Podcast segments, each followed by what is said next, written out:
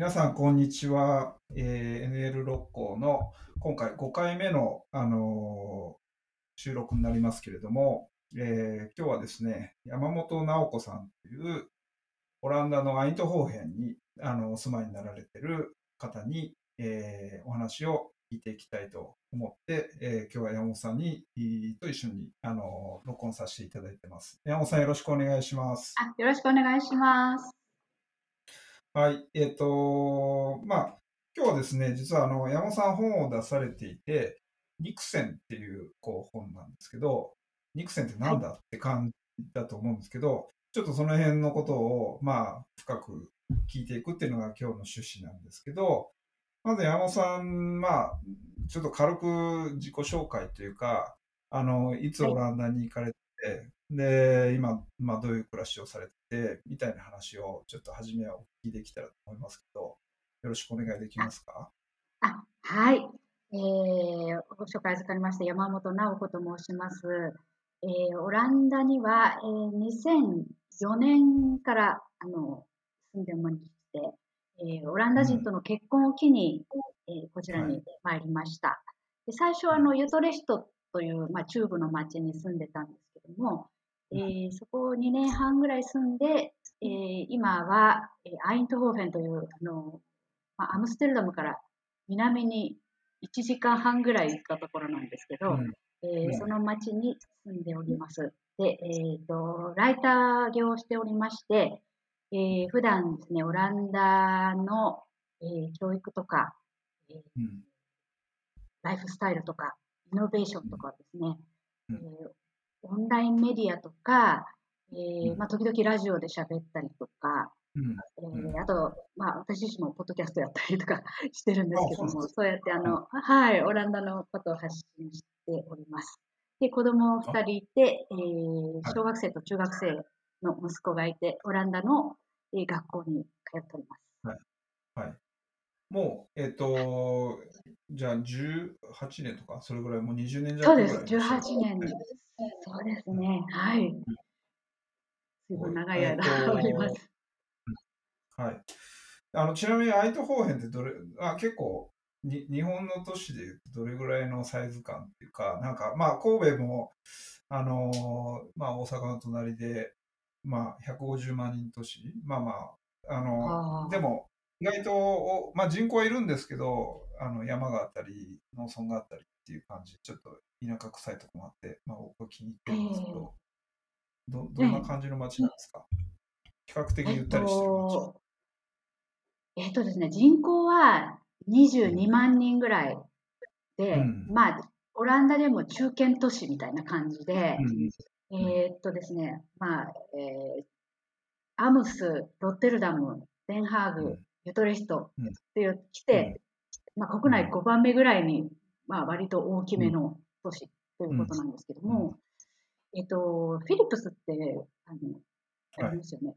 オランダの電気機器メーカー。で、そそこがあのお膝元になってるんで、結構そのテクノロジー、オランダのそのハード機器とか、そういうのをうん。結構あの中心になってるんで、まあ、あうん。の工科大学があったりとか、フィリップスから派生して、いろん。な ASML とか、チップ製造機器メーカーとかですね、なんかすごく、うあのそういうテクノロジーの盛んな街ですね。うん。なるほど、なるほど。ありがとうございます。え、んで、ラライター業は、あれですか、基ええ。本日本向けって感じですか？それともなんか、そちらの、あの、オランダでも、んでも、そうですね。現現地ライティングみたいなのやってるんですか？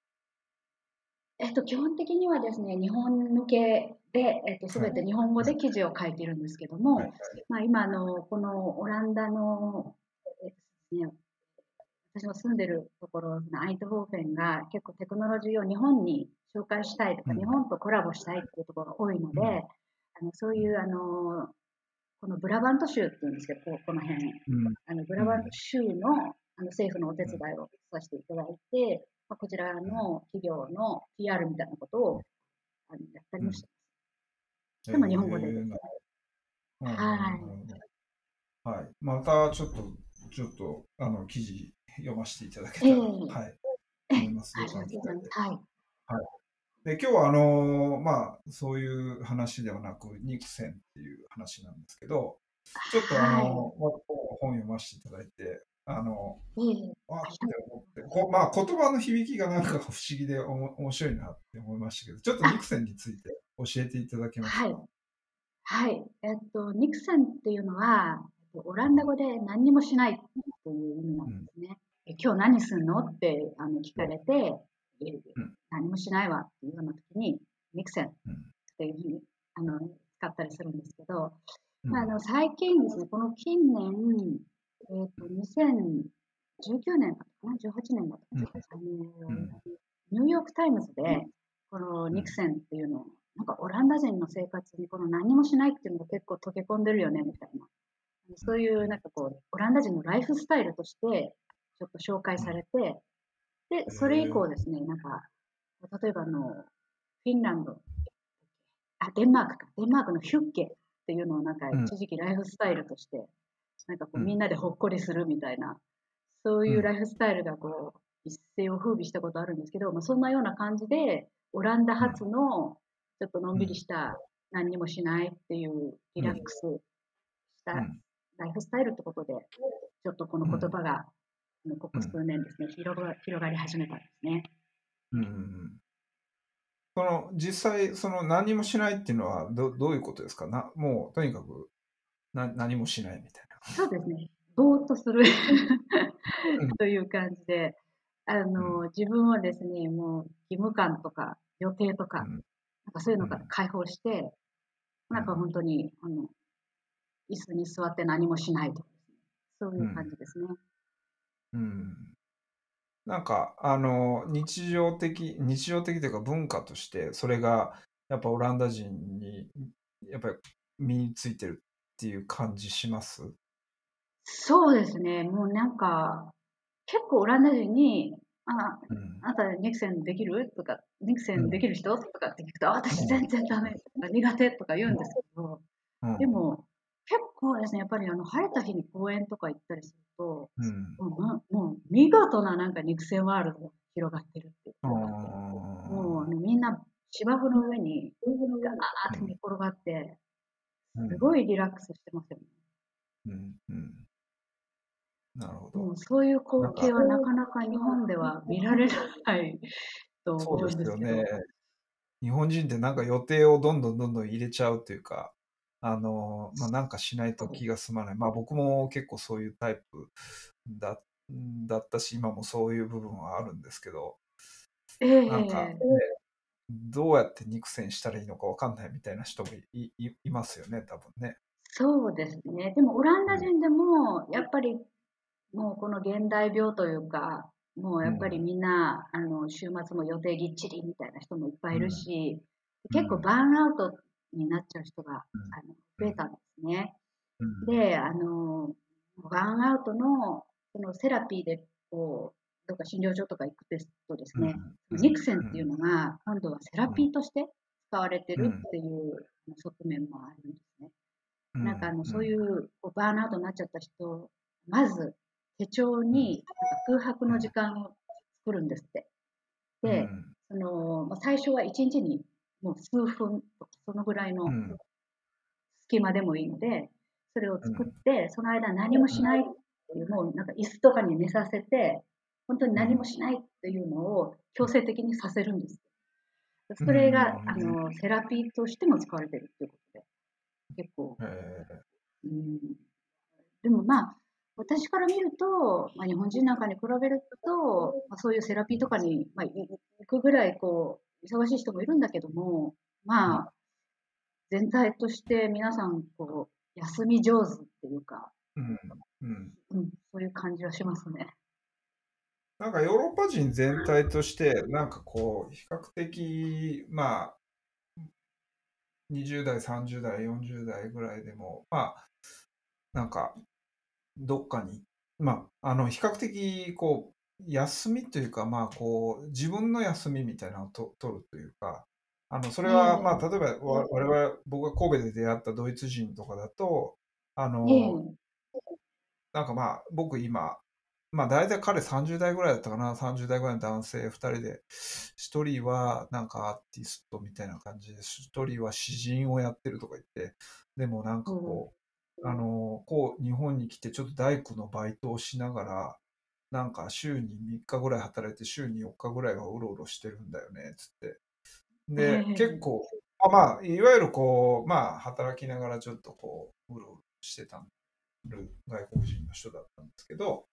なんかそういうことを積極的にする傾向があるというか、日本人ってそこまでね、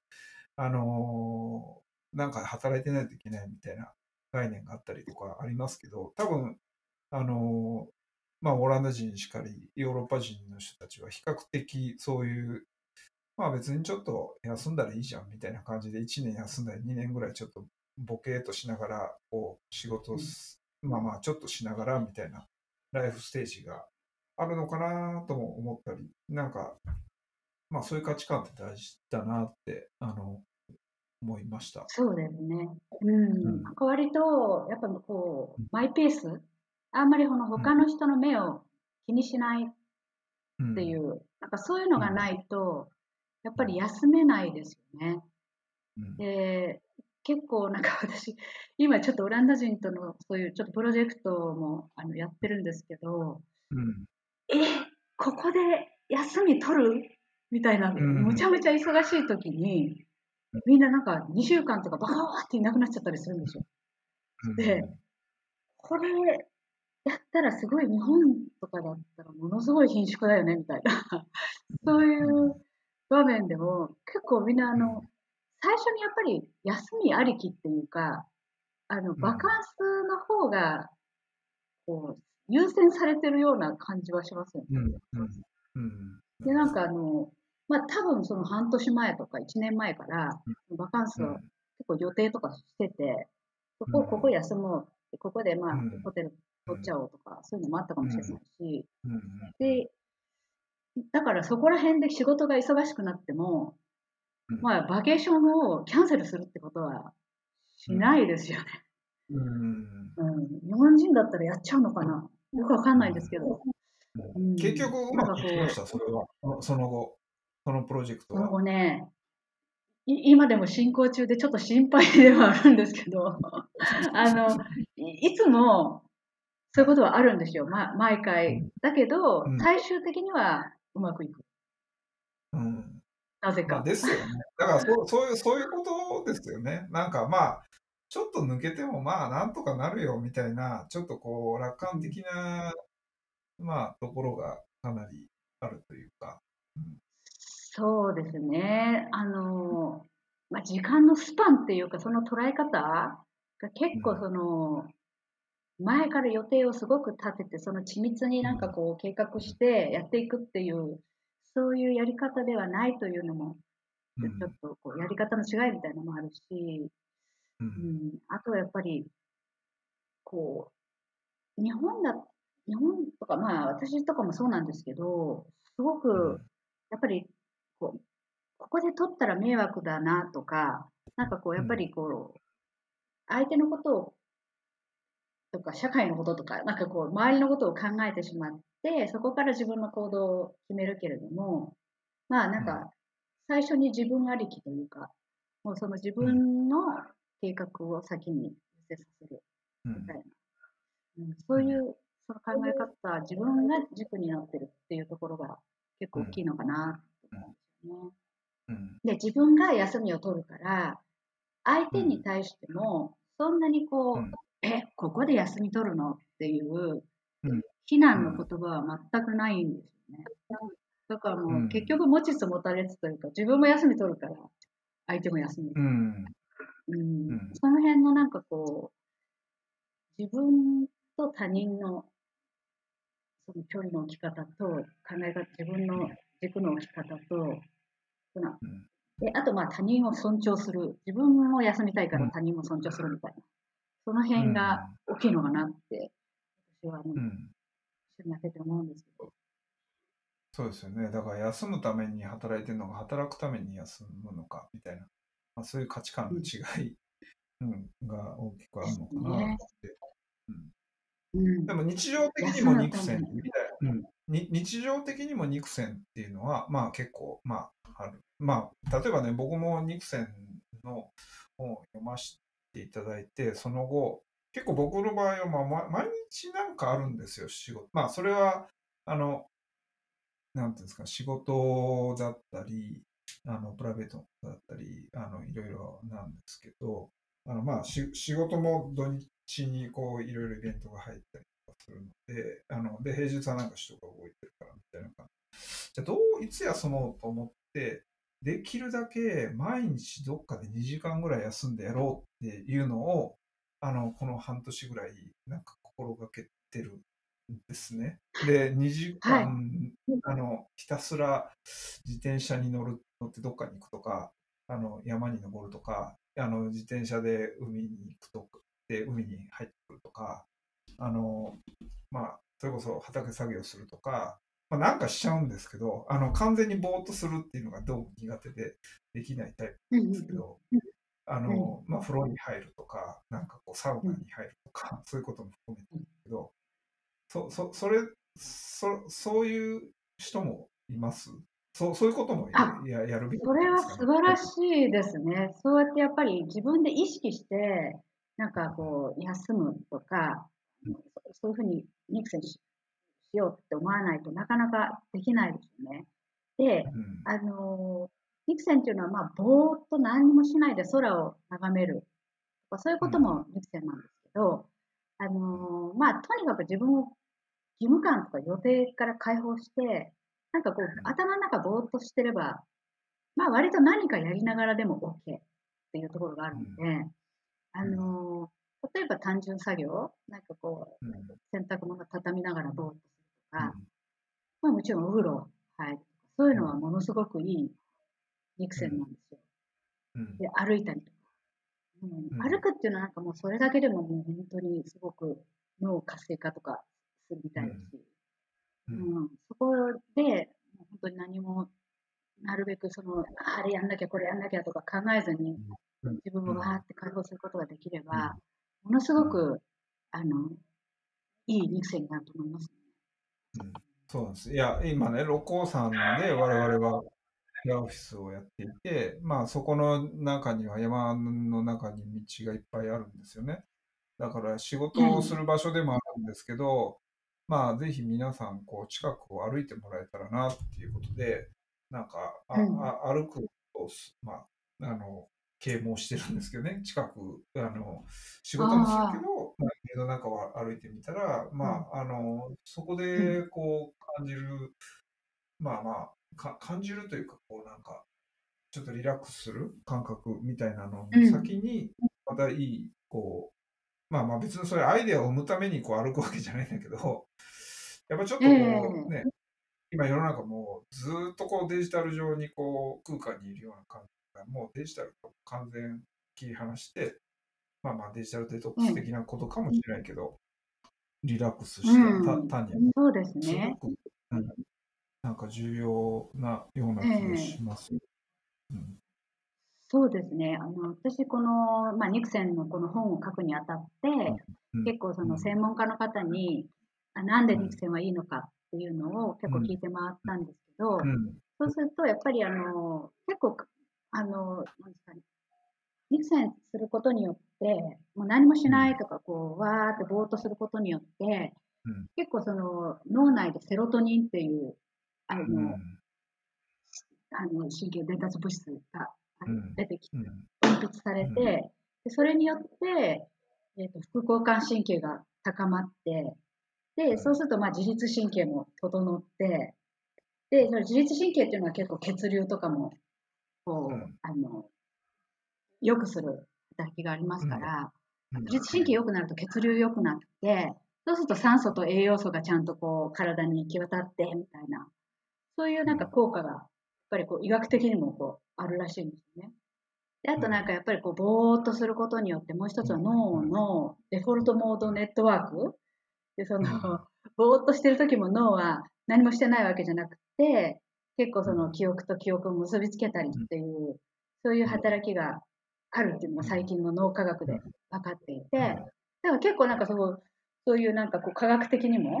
ぼーっとすることは大事っていうのは、うん。あの、ん。分かってるらしいんですよね。うん。なので、本当になんかこれ、結構強制的にやった方がいいぐらいだと思いますよ。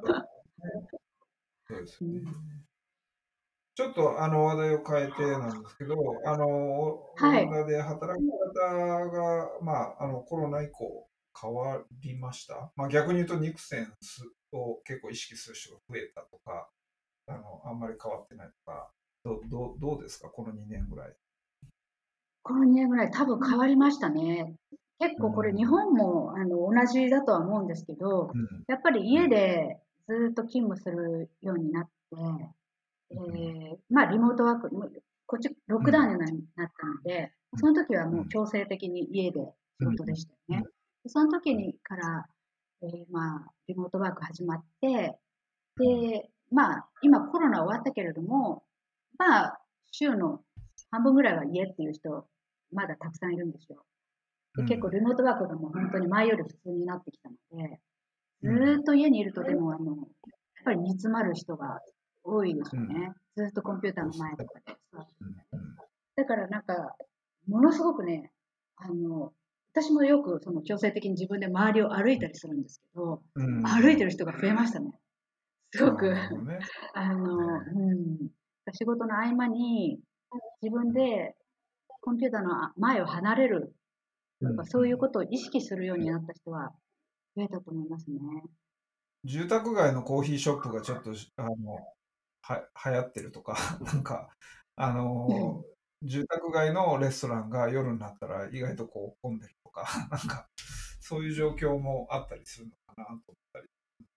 そうですね。結構カフェで仕事してる人もいるし、あとあの、犬とかを飼う人がものすごく増えたんですよ。うんだ結構、うん、なんか自分でやっぱり犬飼うと歩かなくちゃいけないから、やっぱり外に出たりとか、うん、そのバランスをすごいみんななんかこう、も求めてんだろうな、みたいな感じはありますよね。あとなんか逆にじゃあなんでオフィスに行くの？っていうことになって、なったら、そのオフィスっていうのはやっぱりもう人に会うための場所であるみたいな感じになってきて、うんだからオフィスのレイアウトをガラッと変えて、結構なんかこうソファーみたいな、なんか行ったらラウンジみたいになってる会社とかも増えましたよ。うんやっぱそのオランダでは、その多分半分ぐらい、こう、まあリモートがまだ続いてるっていうか、あの、家で仕事する人も、まあいるし、まあオフィスに行く人も、まあ若干いるっていう感じだと思うんですけど、日本に比べたら、あの、比較的まだ家っていうか、あの、リモートで、あの、の比率が結構高いんじゃないかなと思ってるんですけど、もう多分それがスタンダードみたいな感じにななる感じですかね。あの日本の場合は一部はもうもう完全、まあ、元に戻っちゃったみたいな感じのあの雰囲気もあるところもあるんですけど、どうですか？もう社会に完全に定着したんですか、家で働くっていうことが。そうですね。なんかあの、コロナの前からリモートでやる人っていうのはちょこちょこ増えてきてたんですけど、リもうコロナで完全にもう定着っていう感じですね。ただ、やっぱり家でやってると煮詰まるし、人に会いたくなるし、っていうので、結構オフィスに週に2、3回行くっていう人はいっぱいいます。うん、なるほどね。まあじゃあそういうミックスでうまくなんかなるようにうまくやってるっていう感じですよね。仕事がうまくいくように。そうですね。あと、えっと、ちょっと、あのーまた違う話なんですけど、えっと、そういうなんか文化みたいなのを考えたときに、教育の違いみたいなのが結構あるのかなっていうふうに、あのー山本さん、はい。なんかメールでいただいたんですけど、その辺もちょっとなんか教えてもらえます？そうですね。もうね、子供の時から、まずうはん休む時と、その勉強する時のメリハリがすごいついてるっていうのが一つうんありますね。でも、うんあの、夏休みとか、小学生も中学生も高校生も宿題全くなしです。うんだから、もうみんな休みって言うと、あーって喜んで、うん。うん。もう完全に楽しんでますよね。で、うんもううちの子たちはもう、こんなに勉強しないでいいのかっていうぐらい、もう夏休みとか何もやらないで、ううん。ん。ででもそれって結構なんか大事なことじゃないかなって、なんか最近ちょっと思っていて、なんか私なんか夏休みにものすごいいっぱい小学校の時も中学校の時も宿題あって、うん。こう、ちょっとな休みなのに、なんかいつもなんかこう心引っかかってるみたいな、そういう感じの過ごし方もしてたし、逆にものすごく夏に頑張って勉強したからといって、何かがこう実りがあったかなとか、そういうのもうん。あの考えると、ううんん、やっぱり思いっきり休むっていうこともなんか体験しといた方がいいんじゃないかなみたいなのはありますね。うん。あとはやっぱりさっき言った、その人と自分のうんことの考え方、まずうん自分を大事にする。自分のうん、自分が自分である。で、まあ他人は全く違うものである。だから他人に自分と同じことを期待しちゃいけないとか、なんかこう、その人の人となりとか、その人の計画とか、その人のやることを尊重する。考え方を尊重するっていうのが、ものすごく小さい時から、あの、うん。徹底されてるので、その辺がなんかこう、もしかしたら日本の教育はみんな同じことをやってっていう、で、休みもみんな頑張る、働き続ける。っていうのはなんかこう、ちょっと影響してるのかなというふうになるほど。いやーなんかその教育話はかなりあのよくオランダのおことに関してはうん出てくるんで、うんた。ええまあまあ、日本もねちょっとそういう教育があのある意味流行ってるっていうか、まあスまあ、スタンダードではないですけどそういうことをややり始めてるあの親御さんもかなりあの増えてるんで、あのええ。多分そういう子供が育ってくるんだと思思いますし、うん。そうですね。うん。あ。これから多分、まあ、がもっと外国人とかも日本に入ってくるように、今後将来は絶対なってくると思うので、まあ、多様性なんかももう、今ね、オランダのクラスなんか見ると、もう本当にもういろんな国籍、人種、まあ、バックグラウンド、文化違う人がいっぱいいますから、うんもうそういうのをちっちゃい時からもう目の当たりにして、ずっとそういう中で育っていくっていうのはまた違いますからね。日本もきっとこうそういうふうにどんどんなっていくというふうに思いますけど。ですね。はい、ありがとうございます。あのーまあ、あとちょっと最後になりますけど、なんか NL 六校って、まあちょっとね、今オランダにいらっしゃるから、こっちにあの来ることはできないですけど、なんかこう、サイト見られてどう思いました？みたいな、まあサイトというか、こう、いろいろ他の人のポッドキャストもちょっと聞いてみたいかもしれないですええええ。なんかあの小泉さんがあの活動してらっしゃるその森の中を歩いてその本を読みながら、ええ本を読んだ後歩いてっていうでまた本を読む読むスポットに行って、それからまた歩くっていうその活動はすごくなんかニクセンに通じるものがあるなっていうふうに思ったんですけど、いや、まどさしくそうですね。いやいや、もう、いやいや、もうまさしくそうなんですけど、あの9月からやっていて、えっと、うん。9、10、11、12と毎月テーマが変わるんですけど、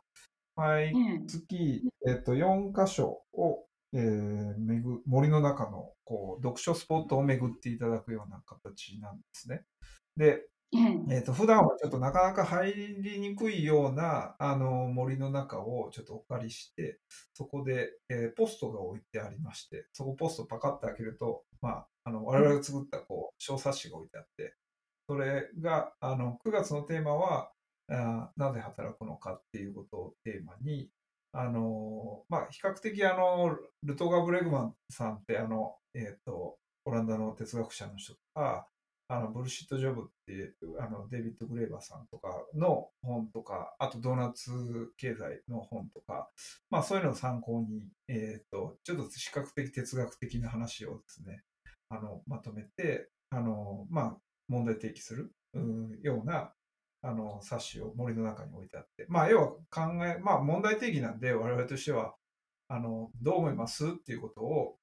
あの、まあ、4000文字ぐらいの文章を読んでもらいながら、森の中でちょっと、あの、考えて、で、また歩いて、いい景色見て、ちょっと忘れて、と思ったら、また読んで、みたいな感じで、で、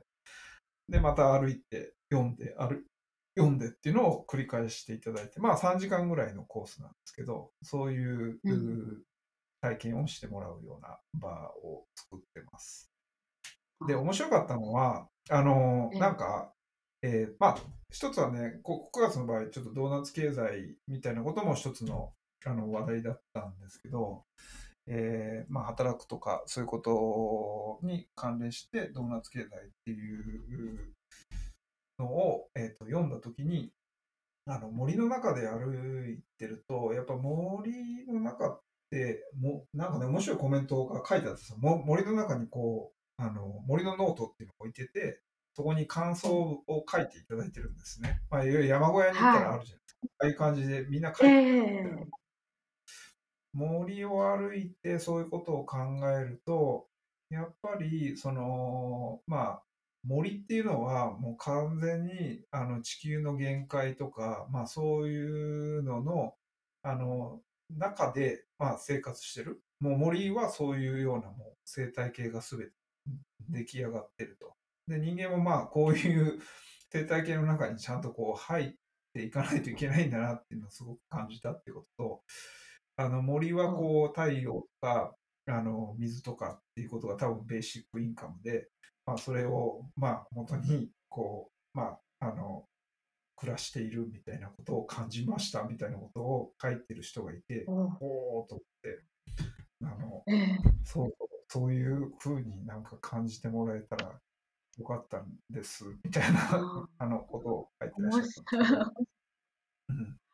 ええ面白いですね。ええまあでも本当にてあんまり哲学的になりすぎず、あのね、本当肉声っていうかもう気軽な気持ちで、なんか逆に山歩くっていうこと自体をする人もあんまりいないので、あのせっかくええ神戸の山が素晴らしい山があるんで、みんなもっと歩いたらいいなと思って、あのそういうことをやっています。いや私今回あの5年ぶり、あ、違う違う、4年ぶりにあの日本にうん夏に帰ったんですよ。あ、そうなんですね。その時やっぱり、えー、と大阪とか東京とか、まあ、いいろいろ行ったんですけど、まあ、都会の暑さがなんかもう尋常じゃなかったですけど、うん。やっぱりなんか山の方とか、ちょっと静岡のあのうん郊外とか山の中入ったら、もう気温がなんか全然違ってて、でなんかやっぱりこう、体を感じる空気っていうか、うん。もう本当に違うなっていうのをもう体感したので、うん。もうなんか今後やっぱりこうリモートワークとかでそんなにこうインターネットさえあれば仕事できるっていう環境だから、うん。もうやっぱりい田舎とかもうそういう自然豊かなところに住む人って、まあ、今でも増えてるんでしょうけどもこれからどんどんなんか増えるんじゃないかなって思いましたね。本当にそうですよね。なんか、まあこんなこと言ったら怒られるかもしれないですけど、我々もまあ、あの、神戸の中でもね、都会の北野っていうところと、まあそのええ農村の大御町っていうところと、えーまあ、え六甲山の山頂と、まあ3つ拠点があって、そこを行き来してるんですけど、あんまりでも都会にいる意味なくなってきたな、みたいなのがあって、あの、まあもうどうでもそうですよね。逆に言うと山とか農村にいた方が気持ちいいし、こっちにいる時間を大事にしたいな、みたいな風にすごく思うようになりました。えオランダでもね、結構その動きがあって、やっぱりあのアムステルダムとかのもう家賃とかもものすごく今高くなってるので、うん。まあ、あのそういう家賃が高いからっていうのもあるんですけど、うんやっぱりみんななんか自然の多い方に結構ん移動が、このコロナでもかなりうんコロナのとあのロックダウンでそうなったっていうのを聞きますね。ですよね。そう。まあ実は我々はあの前からあの東京から離れて神戸で仕事するとか、まあもうちょっとこう農村とか山で仕事するとか、そういうのをやろうよ、啓蒙してて、あの、まあ、ある意味、あの、やっとそういうふうな動きが出てきたか、みたいな感じで、あの、ああ、なるほど。まあまあ、あの時代がついてきたみたいな。うんとはいえ、日本はなんかこう、この NL6 をあのスタートしてたきっかけっていうのも、日本はコロナです。あの、まあ、コロナでね、いろんな大変なことはありましたけど、あの、リモートワークっていうのがこう広がったっていうのは、まあ、ある意味コロナがきっかけなので、そのリモートワークで広がったこの、ちょっと柔軟な働き方文化を、もうちょっとこう、日本は昇華させた方がいいんじゃないかなと思って、あの、うんうんうん。オランダは逆に多分それをしうまく使ってるような気がするし、まあそういうことを紹介できたらなと思って、あの、この NL をやっております。あーぜひ次回あの帰国された時には、はいあの寄らせていただきたあいです。ぜひぜひいらしてください。はい。はいはいありがとうございます。ありがとうございます。今日はどうもありがとうございました。そんなことで、はいありがとうございましたはい、山本さんに今日はあのお話をお聞きしました。それではまたあの次回よろしくお願いします。ありがとうございます。